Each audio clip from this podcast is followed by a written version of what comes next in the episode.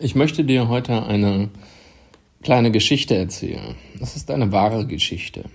Es gab einen kleinen Jungen, ein kleiner blinder Junge, der in der Schule war und während einer Unterrichtsstunde flitzte eine Maus durch das Klassenzimmer. Es störte den Unterricht. Ähm, alle konzentrierten sich nur noch auf die Maus. Oh, Hilfe, hier ist eine Maus. Wo ist sie jetzt? Und naja, die Lehrerin konnte mit dem Unterricht nicht fortsetzen, weil alle Kinder davon so abgelenkt waren. Sie entschieden sich also, die Maus zu fangen. Und keine Chance, sie wussten nicht mehr, wo sie war. Und dann sagte die Lehrerin zu dem kleinen blinden Jungen, wir machen jetzt Folgendes. Du hast doch ein super Gehör.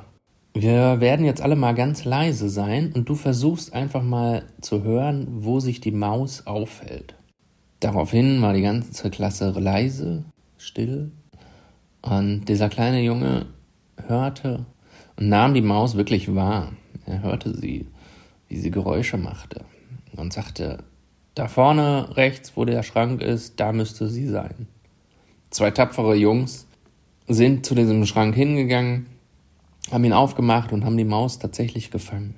Die Maus wurde dann nach draußen gebracht und alles war gut, der Unterricht konnte fortgesetzt werden.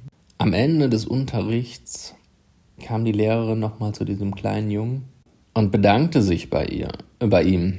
Sagte Danke und dass du uns hier so tatkräftig unterstützt hattest. Dieser kleine Junge war oft traurig. Er wurde sehr oft ausgegrenzt. Ihr könnt euch vorstellen, ähm, gerade mit so einem Handicap wird man gerade in der Schule oft ausgegrenzt.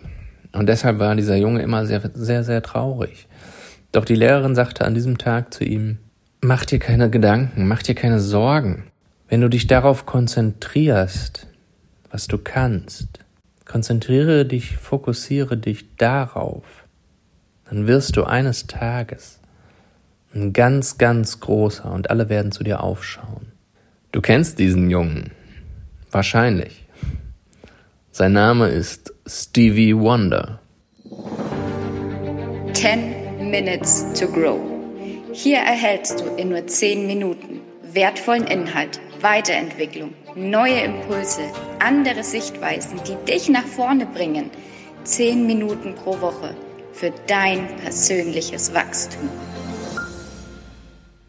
Stevie Wonder hat ein außergewöhnliches Gehör, ist einer der großen Musiker. Eines Tages im Interview fragte ihn mal ein Reporter, wie er denn mit so einem Schicksalsschlag umgehen konnte, wie es ihm gelungen war.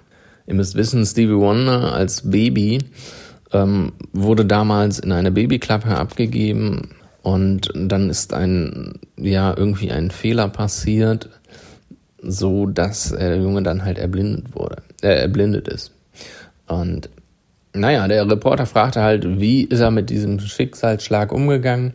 Ähm, wie bist du mit diesem Riesenpech umgegangen, das du hattest? Steve Wonder guckte ihn an und sagte, wie Pech. Ich habe Riesenglück gehabt. Das andere Baby neben mir in der Babyklappe ist damals gestorben. Es hatte nicht so viel Glück. Ihr merkt, wenn du dich auf die guten Dinge, auf die Dinge, die gut sind, fokussieren, äh, fokussierst, dann kannst du alles erreichen. Du kannst damit alles erreichen. Und es kommt nur auf deinen Fokus an. Auf was legst du deinen Wert? Auf was legst du deinen Fokus, deinen Blick? Auf die Dinge, die gut laufen? Auf deine positiven Ressourcen? Auf deine Fähigkeiten, auf deine Talente, die du hast? Oder schaust du auf die Dinge, die nicht klappen, auf die negativen Sachen? Je nachdem, wie du dich entscheidest, wird sich dein Lebensweg leichter oder schwerer verhalten. Wir haben leider durch die Schule auch oft gelernt, immer nur aufs Negative zu schauen. Du kannst ein Diktat schreiben mit 100 Wörtern, wenn du 15 falsch schreibst, ja, hast du wahrscheinlich eine 5 oder wenn nicht, ja, 6 wahrscheinlich nicht, aber eine 5. Es ist mangelhaft, statt zu sagen, geil, du hast 85 Wörter richtig geschrieben. Stell dir mal vor, jeder Lehrer würde das machen.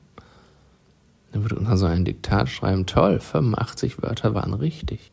Das wird doch was ganz anderes mit den Kindern machen. Also sagen, leider falsch, leider nein, leider nicht, leider gar nicht. Matheaufgabe. Super, du hast sie bis zum Ende richtig gerechnet.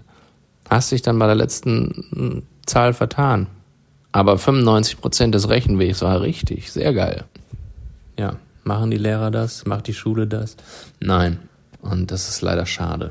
Es könnte, es könnte ganz anders laufen.